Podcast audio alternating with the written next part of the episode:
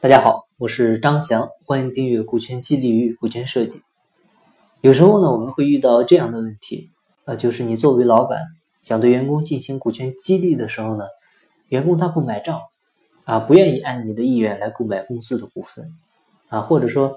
呃，不愿意无偿的接受股权激励，啊，不管你花不花钱，他都不愿意去买这个股权激励。啊，虽然你的初心是好的。啊，希望大家能够和你一起分享公司的收益啊。那如果遇到这种情况啊，员工通常是因为哪些原因不愿意入股呢？所以你只有深入的了解到这些问题啊，发现现象背后的本质原因，你才能更好的解决问题啊。你别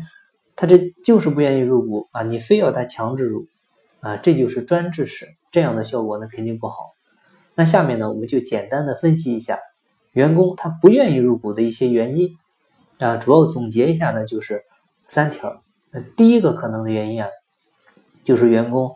没有入股资金啊，说白了就是手头没钱啊，或者说你定的股价呢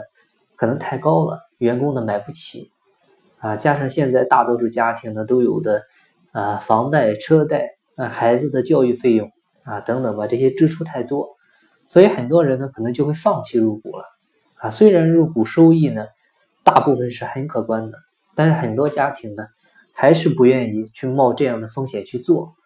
啊，毕竟安全稳定啊是这个大众普遍的追求啊，尤其对于这些工薪家庭来说，啊，那当然这是需要投资入股的情况啊。那你说啊，我这个是做的干股激励啊，我不需要他投钱进来，那为什么有的人也是不愿意入股呢？那这种情况下呢？基本上就是我们，呃，接下来要讲的两个原因了。我们先来看第二个，啊，第二个原因呢，其实就是，呃，基于员工对老板的不信任，啊，对公司发展呢没有信心，啊，觉得老板是在忽悠他，啊，我们讲，老板呢其实就是一家公司的舵手，啊，这条船怎么走，啊，走哪条路，啊。你作为老板是起决定性作用的。如果员工跟你的发展思路不同，啊，跟你的价值观不一样，对你没有信心，他是不愿意跟你去趟这趟浑水的，啊，肯定是给你撇得越清越好，啊，如果你发展的不好，啊，分不到多少的分红，啊，我还不如就做好本职工作，啊，去拿，呃，那么一点稳定的一些工资也不错。万一说你这条船翻了，啊。嗯，我也不在乎啊。你公司倒闭了呢，跟我也没关系啊。我直接跳槽，直接跳到下一条船上就行了。所以说，作为老板呢，一定要做成这家公司的榜样啊。你要知道你是带头人啊，大家都盯着你，向你看齐。所以这是第二点，就是一定要让员工相信你啊，愿意跟你赴汤蹈火的去一起干一番事业啊，能够让大家看到公司未来是非常美好的。啊，这个呢就是第二点，这个老板一定要仔细的思考一下怎么去做到这些。然后第三个原因呢，就是很多员工呢怕担责任、担风险，啊，寻求安逸啊，享受这种小富即安的生活，不思进取，啊，这个其实就是看员工本身了，是主观原因。嗯，可能对他来说，嗯，有的时候啊。有的员工可能像物质需求啊、金钱需求呢，可能已经没法满足他了，已经很满足了。这个时候你再天天用钱刺激他啊，可能已经起不到激励的作用了，反而呢会令他反感